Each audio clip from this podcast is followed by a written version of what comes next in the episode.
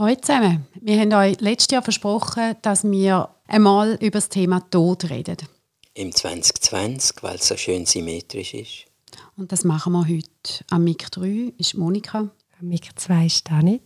Am Mic 1 ist der Kummerbär. Und ich klammere, es spielt überhaupt keine Rolle.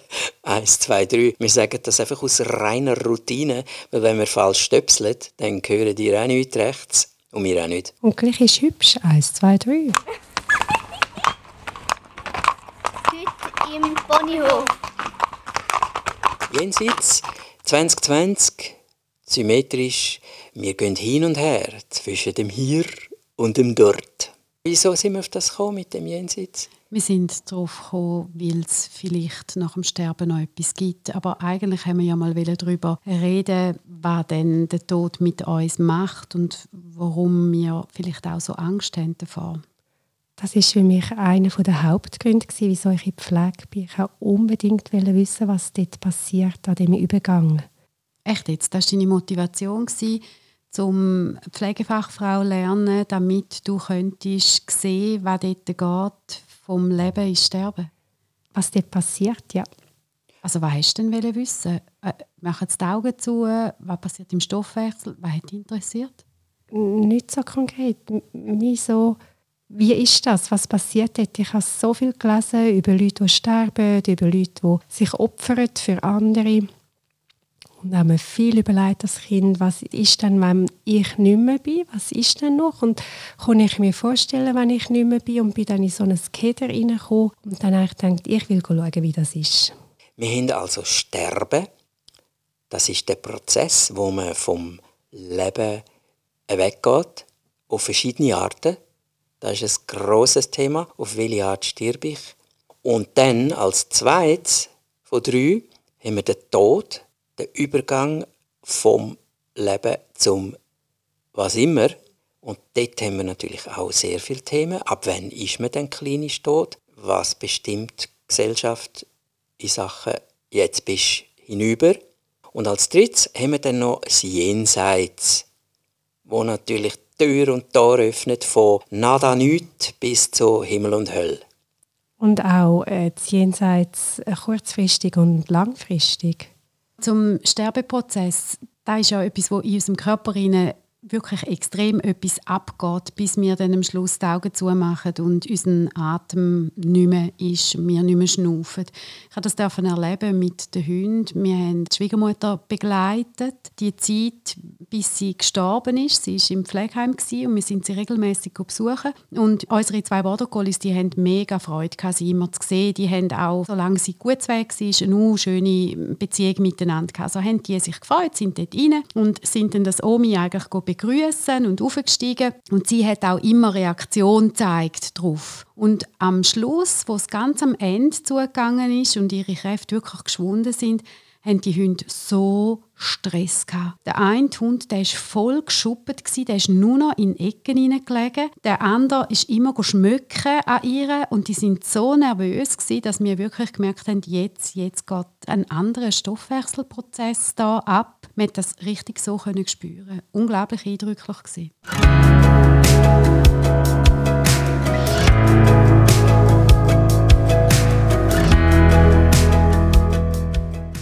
Die Sterbearten, das ist ein grosses, heimliches Thema für viele. Wenn du bestimmen auf einen kleinen Zettel schreibst du, wie will ich sterben? Wie willst du sterben? Wie willst du? Die allermeisten Leute, die ich gefragt habe, sagen natürlich die sanfteste Methode im Schlaf. Interessanterweise sagen dann viele im Schlaf und dann will ich es nicht wissen. Aber wenn ich einschlafe, passiert ja auch ein Mini-Sterben ich bin noch wach und dann döse ich und dann merke ich, oh, oh, oh, es bumm, weg. Und dann wache ich irgendwann wieder auf. Und so sagen mir viele, so will ich sterben. Es ist einfach ohne Aufwachen. Du und du, die anderen. Ja, und mein Ideal ist, dass ich so bewusst wie nur möglich sterbe, bei vollem wachem Bewusstsein. Und das heißt natürlich, die übelsten zwei Faktoren vom Sterbeprozess, die kennen ihr alle. Das eine ist, wenn es weh tut. Alles, was mit Schmerz verbunden ist, tut natürlich auch das Bewusstsein extrem einengen oder auslöschen, weil man ja Gott sei Dank Morphium bekommt. Und die zweite grosse Macht, die einem das Sterben verübeln kann, das ist die Angst. Und wenn ich jetzt mir vorstelle, keine Angst, kein Weh, toll, dann wird es richtig interessant. So würde ich sterben.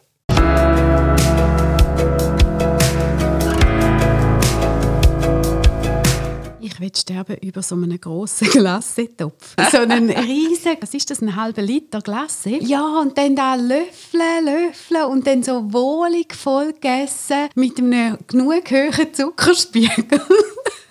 und dann über. Weißt du, wie schön? Und dann über. Ja, und dann über. Also auch bewusst? Ja, das ist aber, aber so Genuss. Genussvoll. Ja, ja, ja. ja. Siehst du? Auch keine Angst, kein Weh, plus Genuss. Und das gibt es. Ich habe ein paar Leute erlebt, die in dem Essen gestorben sind. Wachbewusstsein gestorben sind. Essen ist je nachdem ein schwierig wegen dem Stoffwechsel, aber Schlotzen ist sicher möglich. Schlotzen ist Schwäbisch und meint Suckele. Du kommst nicht mehr so grosse Mengen Ah. zu dir rein. Der Körper verabschiedet sich äh, von dem und was Genuss ist, kann ändern. Eben, dass du dann vielleicht das ein Stückchen zum Mund nimmst und das Suckel ist. Nicht mehr so reinhaust, sondern es Mit braucht alles ein bisschen. Ja. Und das ist sehr schön. Es gibt so einen speziellen Raum mit einer Ruhe drin. In dem Moment, wo es passiert, sind die Fragen wie aufgelöst, weil in dem Erleben inne wird es ruhig. Die Fragen sind vorher und nachher, aber im Moment selber nicht. Das ist natürlich der Idealzustand. Es kann dann plötzlich sein, dass du irgendeine schwere Krankheit hast, wo du dann überlegst, wie lange will ich da noch mitmachen und will ich dann vielleicht irgendwann einmal selber bestimmen, wenn ich aus dieser Welt tritt. Der Moment von Ruhe kam auch sehr kurzfristig. Das sind Leute, die noch sehr verbunden waren mit dem Leben. Die hätten noch Aufgaben, klingt so ein protestantisch. Die sind gebraucht worden nur von ihren Partnern oder Partnerinnen. Die sind eingebettet, gewesen, die sind nicht gerne gegangen. Und gleich aus die Ruhe gehen. Mm, Ich glaube, irgendwann ist es für dich wichtig, dass du jetzt darfst gehen, weil es sonst nicht mehr zum Aushalten wäre oder die Angst zu groß ist, dass es dann noch viel schlimmer wird. Und das spürt man, glaube ich, schon bei den Leuten, die sterben und die man darf begleiten Für die ist es irgendwann wie klar. Schwierig ist ja für die Leute rundherum. Ich denke das auch immer, wenn ich jetzt, jetzt müsste sterben, müsste mich nicht falsch verstehen, ich hänge am Leben, ich habe noch viel vor, aber wäre das für mich nicht so schlimm. Ich merke ja das gar nicht. Aber wenn jemand in meinem Umfeld stirbt, wo mir sehr viel bedeutet, dann fehlt der mir schon wahnsinnig da auf Erde. Für die rundherum ist es schon traurig, einen Menschen loslassen und die ganze Gemeinsamkeit nicht mehr können miteinander haben und nicht mehr physisch eine Ansprechperson haben. Und darum ist, glaube ich, der Raum, wo die Fragen wie aufgelöst sind, so heilvoll. Nachher kommt die Wahnsinnstrauer, die einem wegspült, je nachdem, wie verbunden man war. Dass das aber möglich war im Übergang, das bleibt irgendwo auch zugänglich. Wenn man das nicht miterlebt hat, ist es schwieriger. Und es gibt dort auch sehr viel Witziges. Gell? es ist mal jemand gestorben, der auch noch sehr gerne gelebt hat. Und seine Partner ist dann gekommen und wir haben ihn dann äh, zu vierten in, in die gleiche Halle gebracht. Und er war sehr ein humorvoller, bodenständiger Mann. Gewesen. Und dann blieb der Lift stecken. Ich habe zehn Jahre im USC gearbeitet und ich habe das einmal erlebt. Und meine Kollegin, die viel älter und viel erfahrener war als ich, hat gesagt, hey, sowieso, hören Sie auf mit dem Seich. Und bang, der Lift ist wieder gefahren. und wir haben schallend gelacht und die Frau hat ihren Mann geliebt. Es war nachher auch in grosser Trauer. Aber in dem Moment im Lift, wir haben so gelacht.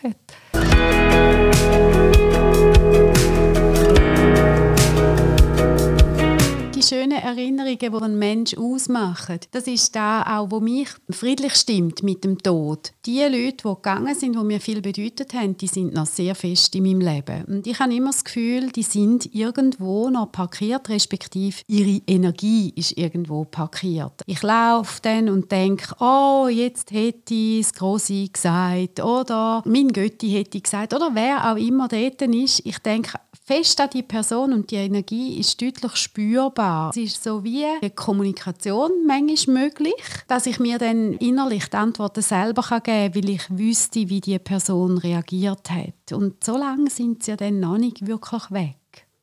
Das ist bereits jetzt Jenseits, eine Variante vom Jenseits, wo du beschreibst. Und ich hatte eine Kollegin, die nicht mehr lebt. Und sie hat genau das erzählt mit einer Tante, die sehr, wie sagt man, einen grünen Daumen hatte. Also immer, wenn sie, die Kollegin, im Garten war, sie hat sehr gerne im Garten geschafft und irgendwo nicht mehr weiter gewusst hat mit irgendwelchen Pflanzen, dann hat sie die Stimme von dieser verstorbenen Tante gehört buchstäblich aus dem Jenseits. Sie hat gesagt, ich habe die gehört, wie eine Stimme in meinem Kopf, die sagt, das muss ich jetzt so und so setzen oder da und da machen. Und das hat sie wirklich gehört? Oder hat sie sich eingebildet? Da sind wir jetzt in einem sehr grossen Gebiet. Wir haben keine objektiven Facts, wo man wissenschaftlich sagen das Jenseits ist so und so. Ein Professor für Neuropsychologie, den ich kenne, der sagt ganz klar, es ist alles in deinem Kopf, objektiv ist gar nichts. Da ist keine Stimme, du hörst schon eine Stimme, aber da ist niemand außen. Da gibt es keine Ahnen, wo irgendwo aus einer Dimension etwas sagen. Das passiert alles in deinem Hirn. Das ist so die eine Extremposition.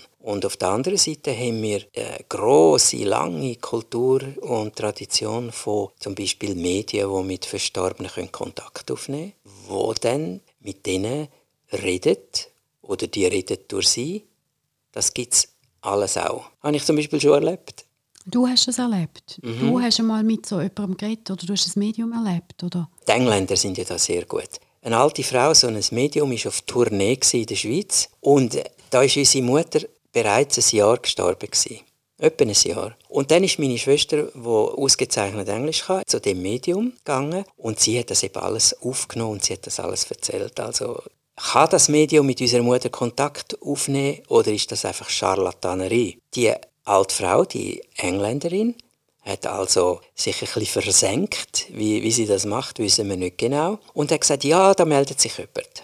Hm. Und hat angefangen, unsere Mutter zu beschreiben. Also sie hat gar nichts gewusst, vorgängig. Sie hat unsere Mutter beschrieben. Meine Schwester war sehr skeptisch und man kann ja denken, ja, Telepathie und so. Das Medium schaut ja vielleicht ein bisschen in mein Hirn hinein und dann sieht sie das Bild, das ich habe von der Mutter. Dann hat meine Schwester gesagt, hm, ja, ja, könnte sein, könnte sein. Und dann hat das Medium plötzlich so ein gekichert. Und was ist denn so Lustiges gewesen? Unsere Mutter aus dem Jenseits hat gedacht, ja, jetzt muss sie einen draufgehen, um Glaub, gewisse Glaubwürdigkeit zu schaffen. Und sie hat durchs Medium gesagt, und das hat eben das Medium zum Kichern gebracht, sie sagt, sie trägt sogar die Unterhose bügeln. Und das ist jetzt wirklich ziemlich schräg, weil tatsächlich ist das wahr. Unsere Mutter hat völlig unnötigerweise auch Unterhosen gebügelt, wenn sie schon gebügelt hat. Socken, glaube ich, auch noch. Und so kleine Details sind natürlich dann schon recht überzeugend. Und der ganze Rest, der dann kam, ist, ist interessant ja.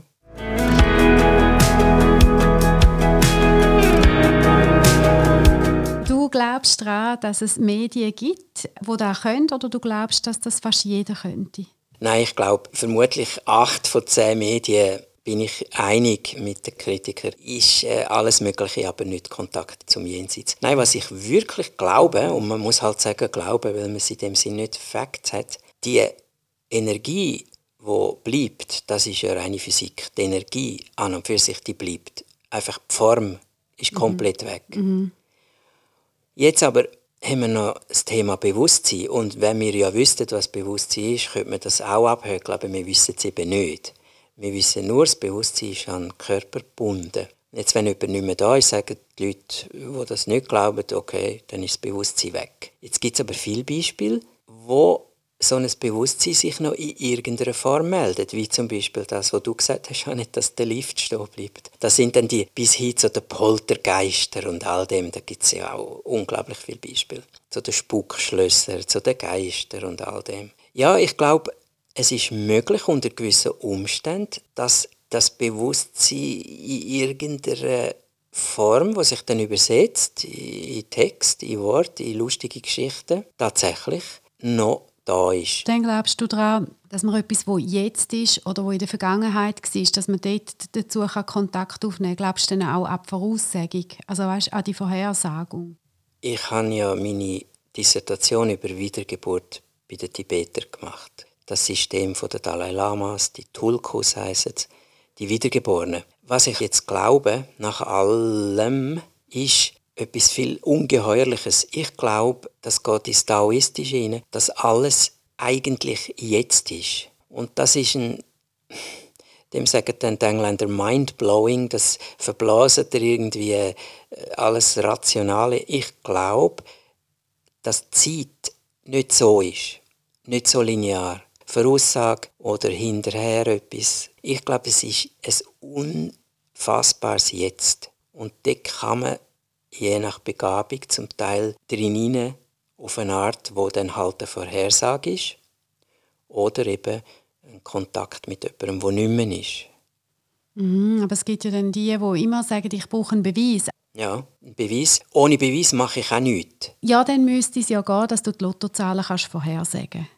Ja, das theoretisch eben schon. Und darum jemand, der mir sagt, ich kann einen Kurs bei ihr oder bei ihm machen, zum Vorhersagen machen, finde ich auch. Denn, vor allem, wenn es dann sehr teuer ist, der Kurs, denke ich, da, mach doch die Lottozahlen und dann kannst du den Kurs gratis geben. Also, ja, ist doch wahr. Also, dort bin ich dann auch extrem kritisch. Situativ glaube ich total dran. Es gibt wirklich Sachen, wo du musst sagen, ui, das hätte jetzt jemand nicht können wissen oder das ist jetzt ganz, ganz spezielles Schicksal oder Zufall oder etwas, wo dich wirklich dann berührt, dass du das Gefühl hast, da hat jemand arrangiert. Ja, und gerade bei diesen Wiedergeburten ist es ja auch so, da geht es um viel Geld, da erbt einer, ja, Anführungszeichen, mhm. erbt der ganze Länderei und das Kloster und alles. Da spielen natürlich viele mit und sagen, ja, mein Kleiner, ist ja leider wieder ein voll machistisches Ding. Mein Kleiner ist jetzt so ein Tulkun wiedergeboren. Und für das haben die Beter ein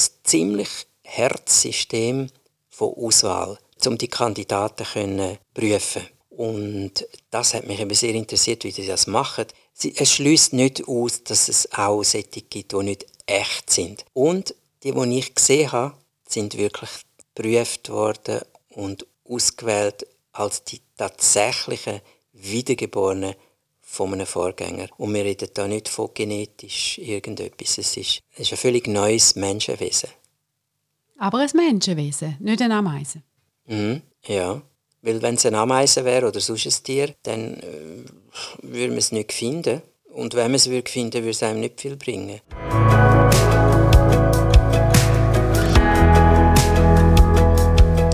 Eben immer daran geglaubt, früher noch, oder wollte daran glauben, dass ich wiedergeboren wird, dass alle in mir werden wiedergeboren und besser. Wenn du einigermaßen ein gerader Mensch bist, dann wirst du auch noch besser wieder, kommst eine neue Gestalt über. Und dann habe ich Mises Karma gelesen und dann habe ich gedacht, oh nein, du, aber wenn also die Option ist, dass du als Ameise wiederkommst, dann glaube ich jetzt eben doch nicht mehr daran.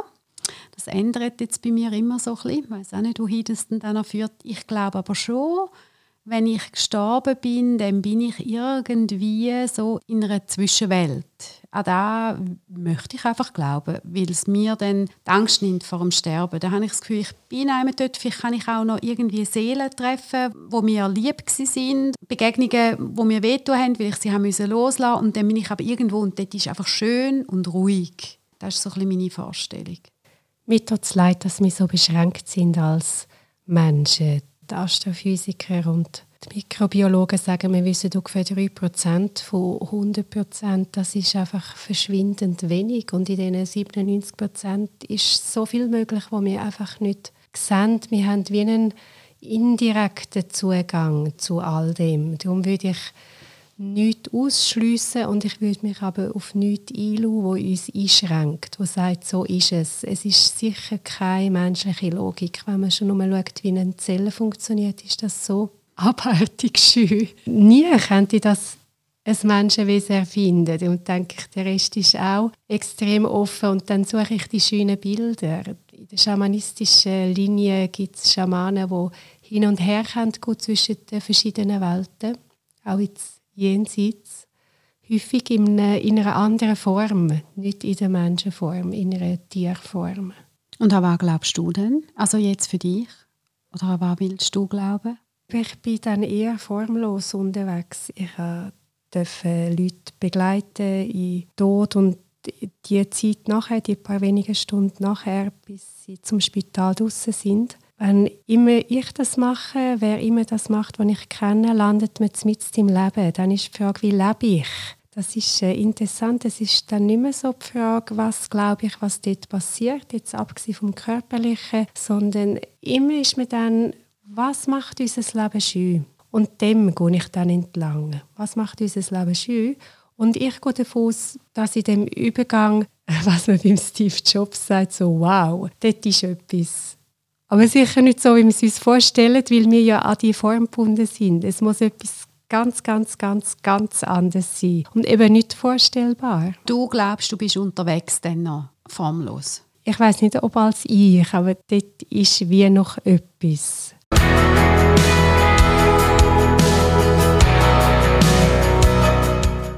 Für mich auch so überzeugendst, die berühmten letzten Worte, was ein gemeinsamer Nenner ist von vielen, die auch Nahtoderlebnisse hatten, abgesehen von diesen beschreibbaren Sachen wie Licht oder nicht Licht. Die meisten, die sich können erinnern daran, haben ein Wort gebraucht. Anders. Es ist anders. Und für meinen Glauben in dieser Welt brauche ich etwas Persönliches. Das kann ich nicht formlos. Also dort bin ich mit einem persönlichen Gott unterwegs. Und ich weiß, das ist eine menschliche Krücke, weil ich das Formlose nicht kann in einer Beziehung. Äh, Moment, wie, jetzt, wie meinst du das? Wenn ich dann im Leben bin, für die 97 Prozent, die ich nicht weiß, brauche ich den Glauben, dass ich in etwas Größerem eingefädelt bin, dass es etwas Größeres Ganzes gibt, das uns umfängt und führt. Und das ist für mich etwas Persönliches, weil ich sonst nicht in Kontakt sein kann. Gott. So. Und es geht darum, wie lebe ich. Wenn ich dann schon in dieser Form bin, gehe ich den Wöli entlang. Resonanz und Wöli.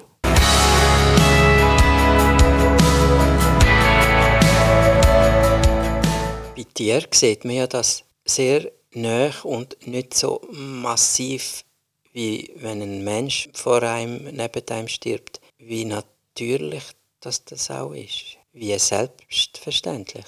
Bei einem Tier, wie, wie selbstverständlich, dass der Tod ist? Ja. Hast du das schon mal gesehen? Ein Mhm. Tier, das selbstverständlich stirbt. Mhm. Einfach stirbt. Mhm. Und das Einzige, was mir in den Sinn kommt, ist, ein Chirurg hat mir gesagt, bei kleinen Kindern, wenn du sie in eine Narkose tust, vor der Operation, und ein Unerfahrener lupft sie auf, der verschrickt es tot, der denkt, das Kind ist weg. Weil die sind so entspannt, die lassen einfach gehen. Offenbar Erwachsene, auch in Vollnarkose, haben immer noch eine gewisse einen Tonus drin, Entspannung drin. Kinder sind das Beispiel, aber ich habe nie ein Kind gesehen sterben. Aber bei dir, sie sind einfach da und dann sind sie nicht mehr da. Darum finde ich es dann schwierig, wenn man entscheiden muss, wann ist ein guter Moment, um sie zu töten.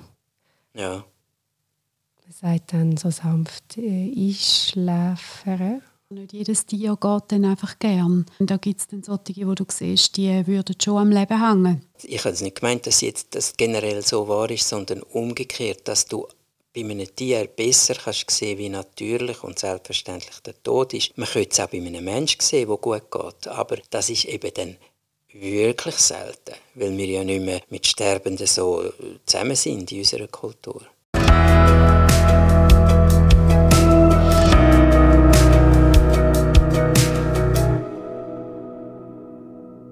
Ich habe einmal auf so einer Safari in Botswana gesehen, wie ein Büffel stirbt. Und der ist einfach gestorben und der ähm, Guide bei uns, der hat den angehalten und grauenhaft, grauenhaft, wenn so ein Büffel zuckt und bis dann der, weißt, wirklich erschlafft war. Für mich ist das ein ganz, ganz ein schlimmes Erlebnis gewesen. Es ist wahrscheinlich schon auch normal, dass die Muskeln dann noch zucken und zucken und nachzucken, bis dann irgendwann einmal einfach alles ruhig ist und erschlafft ist. Aber ich kann dort nicht sagen, ist das für ihn jetzt ganz natürlich oder nicht. Aber für mich zum Zuschauen, der das noch nie gesehen hat, das hat mich grauenvoll getücht. Dort hoffe ich immer auf die Gnade vom Adrenalin, dass so geflutet bist, dass es von außen schrecklich aussieht und im Erleben okay ist. Das ist zum Glück nicht nur möglich, sondern sehr, sehr häufig. Und das habe ich von verschiedenen Leuten schon gehört. Was man sieht, wie jemand stirbt, ist nicht zwingend, wie es die Person erlebt. Es gibt Leute, die wirken ganz ruhig und entspannt und haben furchtbare innere Kämpfe. Und umgekehrt gibt es Menschen, wo man denkt, das ist jetzt ein übler Todeskampf, von denen, wo man halt weiss, die nochmal zurückgekommen sind, ist dann sehr oft überhaupt nicht so,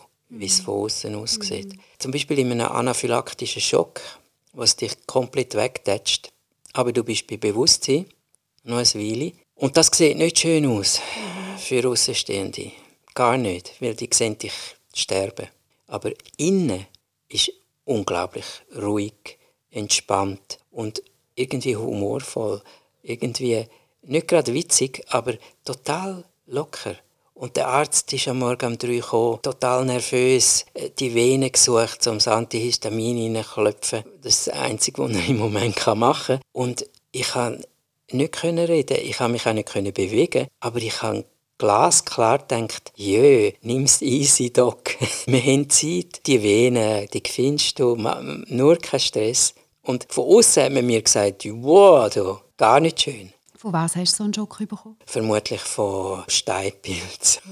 also ein allergischer Superschock. Ja, es ist einmal nie ganz klar, was ja. alles mitspielt. Man sollte nicht voreilig sagen, so ist es. Mhm. Und alles, was wohl ist und gut tut, Palliative Care, wo lindert, das finde ich ist gut, auch wenn das ein Himmel ist oder irgendein lustiges Konstrukt, ist alles okay. Aber wenn man daraus nachher so ist es macht, nein, das finde ich dann gar nicht cool.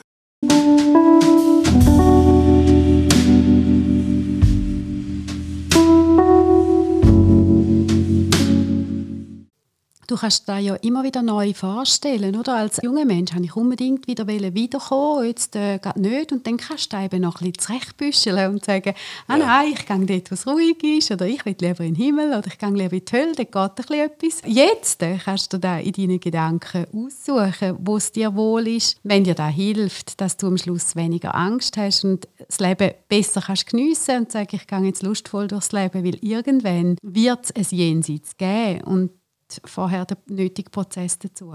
Und vor den Gedanken zum Jenseits kommt ja der Sterbeprozess. Und dort empfehle ich allen, die über 45 sind, sie sollen täglich eine kleine Sterbemeditation machen. Und dann gibt es gewisse, die sagen, mein Gott, so morbide Mist. Aber ich habe auch schon Junge gehabt, wo ich das so ein flapsig sage, ja, ja, wenn du dann mal 40 plus bist, haben mir schon Junge gesagt, ich habe schon mit 15 etwas erlebt und seitdem denke ich sehr oft an Tod. Wie stirbt man? Wie will ich sterben? Was ist der Tod?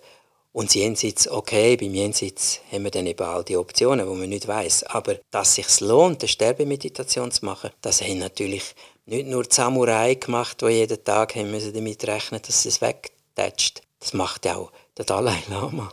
Das machen sehr viele Leute auf dem Planeten. Das ist gar nicht morbid, dass man ein so, okay, alles ist endlich. Wie machst du denn die Sterbemeditation? Was tust du visualisieren oder was machst du da drin? Wie du stirbst, wie du dich selber kannst abstellen kannst? Es ist total verschieden, je nach Typ. Ich habe einen Apotheker kennt, der etwa 40 war. Wir haben jemanden geredet und er hat überhaupt nichts mit ESO und so Zeug. Dann ist sein Vater gestorben, der ursprünglich die Apotheke gegründet hat. Eine Woche später habe ich glaube den Jungen gesehen in der Apotheke und dann sagt er zu mir, seit mein Vater gestorben ist, ist für mich etwas total klar geworden. Alles, was ich mache, ist endlich. Und es hat meine ganze Perspektive verändert. Das meine ich eigentlich mit Sterbemeditation. Man muss nicht etwas Bestimmtes visualisieren oder ein Mantra beten oder in eine Yoga-Position. Das kann man machen. Aber eigentlich geht es darum, dass man eine Perspektive hat, wo man sagt, alles, was ich mache, ist relativ im Hinblick auf das Ende. Und dann gibt es nicht etwas Morbides, sondern etwas Gescheites. Weil dann überlegt man sich ein bisschen etwas, ob sich das lohnt, ob das sinnvoll ist. So meine ich es. Und die einen stellen sich vor, wie sie neben sitzen oder liegen und den letzten Atemzug machen, das letzte Mal ausschnaufen, was dann passiert, wo sie hinkommen, wenn sie verbrannt werden oder wenn sie vergraben werden, äh, wie dann mit der Zeit die Maten und fliegen können, bis zum Skelett und bis das Skelett auffällt. Das ist für viele eine gäbige Form, weil es so vorstellbar ist. Und während dieser Vorstellung meldet sich ja dann viel Gefühl von oh, mm, eh. und die Auseinandersetzung mit diesen Gefühlen, also dass man mit denen nichts macht und sitzen bleibt, ist dann in dem Sinn, ist dann was? ist eine super Sterbemeditation, wo tausende von Jahren zurückgeht. Die Friedhofmeditationen von der Yogi und so. Das ist, ja.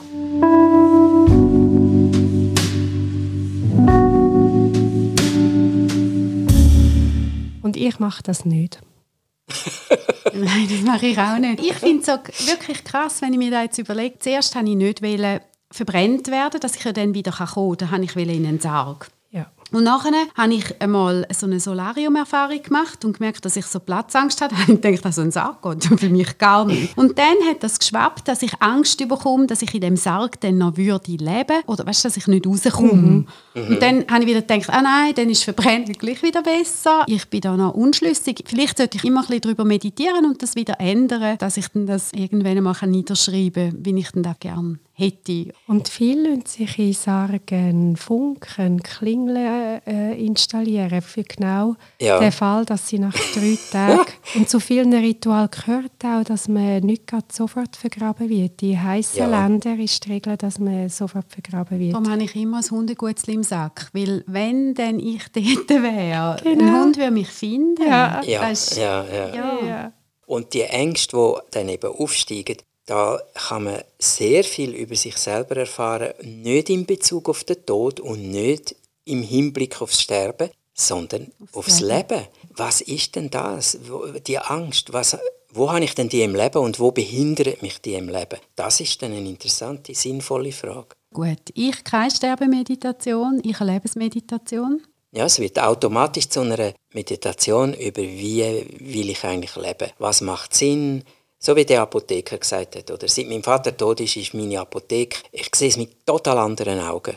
Wie wenn er vorher nicht gewusst hätte, was er natürlich hat. Rational hat er schon gewusst, dass er stirbt. Aber erst durch den Tod vom Vater, der eben in der Apotheke auch immer war, ist für ihn die genau gleiche Umgebung zu einer Sterbemeditation geworden.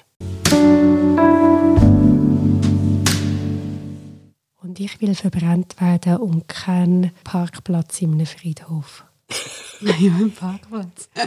ein Parkplatz wäre ja noch cool, oder? Für die Zurückgebliebenen ist es schön, wenn sie wissen, was der Verstorbene sich gewünscht hätte. Das macht es ja. einfacher für sie, eine Beerdigung oder das Abschiedsritual zu organisieren. Wenn du nicht weißt, bist du immer so ein bisschen, ah, ist jetzt da richtig? Und doch muss es ja für dich auch stimmen, wenn du jetzt äh, unbedingt musst immer auf das Grab gehen und schauen, dass das Grab gepflegt mhm. ist. Das kann ja dann auch eine riesige Last sein. Mhm. Und auch für die, die wirklich sagen, nach dem Tod ist aus, fertig, nichts mehr, die bleiben ja auch zurück. Das sind ja auch Hinterbliebene, wenn ihnen jemand, wo sie lieben, stirbt. Auch die müssen ja mit dem umgehen. Egal, ob es für sie kein Jenseits gibt, sie müssen mit der Trauer umgehen, sie müssen mit dem Verlust umgehen. Und irgendwie müssen sie sich auch im, im Hirn zurechtbüscheln, was denn jetzt, wo ist denn jetzt mein Vater, was ist denn jetzt mit meiner Mutter. Ja, und das kommen ja auch Fragen von den Enkeln, oder? Von den Kindern. Wo ist denn jetzt der Opa? Und dann musst du ihnen schon mal sagen, ja, mhm. jenseits von Eden. Ich finde, das englische Beyond ist so schön und so unübersetzbar. Das Beyond, äh, jenseits greift eigentlich zu kurz. Man denkt einfach dort hin. Es ist natürlich an einem ganz anderen Ort. Wobei jenseits schon auch eine andere Welt ist. Jenseitig, das ist etwas, wo du dir ja. in dieser Welt nicht vorstellen kannst. Es muss wie eine neue Welt sein. Darum auch jenseits von Gut und Böse, da gilt ja. nicht unsere Regeln. Auf dem Ponyhof, wenn man sagt, jenseitig ist meistens ein Verhalten, das unerwünscht ist. Hey, das ist jetzt jenseitig, heisst, mach es anders. Gib mir keine Spuren für etwas, wo ich ja gar nicht schneller kann, zum Beispiel. Und auf dem Ponyhof wird gestorben. Es gibt Tote. Und ob es ein Jenseits gibt für Pony, ich weiß es nicht. Und wenn ein Tier stirbt, ist das sehr, sehr speziell. Wenn man mit dem Tier verbunden war, kann das auch mit einer grossen Trauer verbunden sein, wo wenig Verständnis bekommt in unserer Kultur. Ja. Ausser von Leuten, die das schon erlebt haben und die selber mit dir sehr eng ja. sind. Die, die wissen schon, was das bedeutet. Darum denken daran, der Ponyhof vom Leben bis ins Jenseits. und wieder zurück.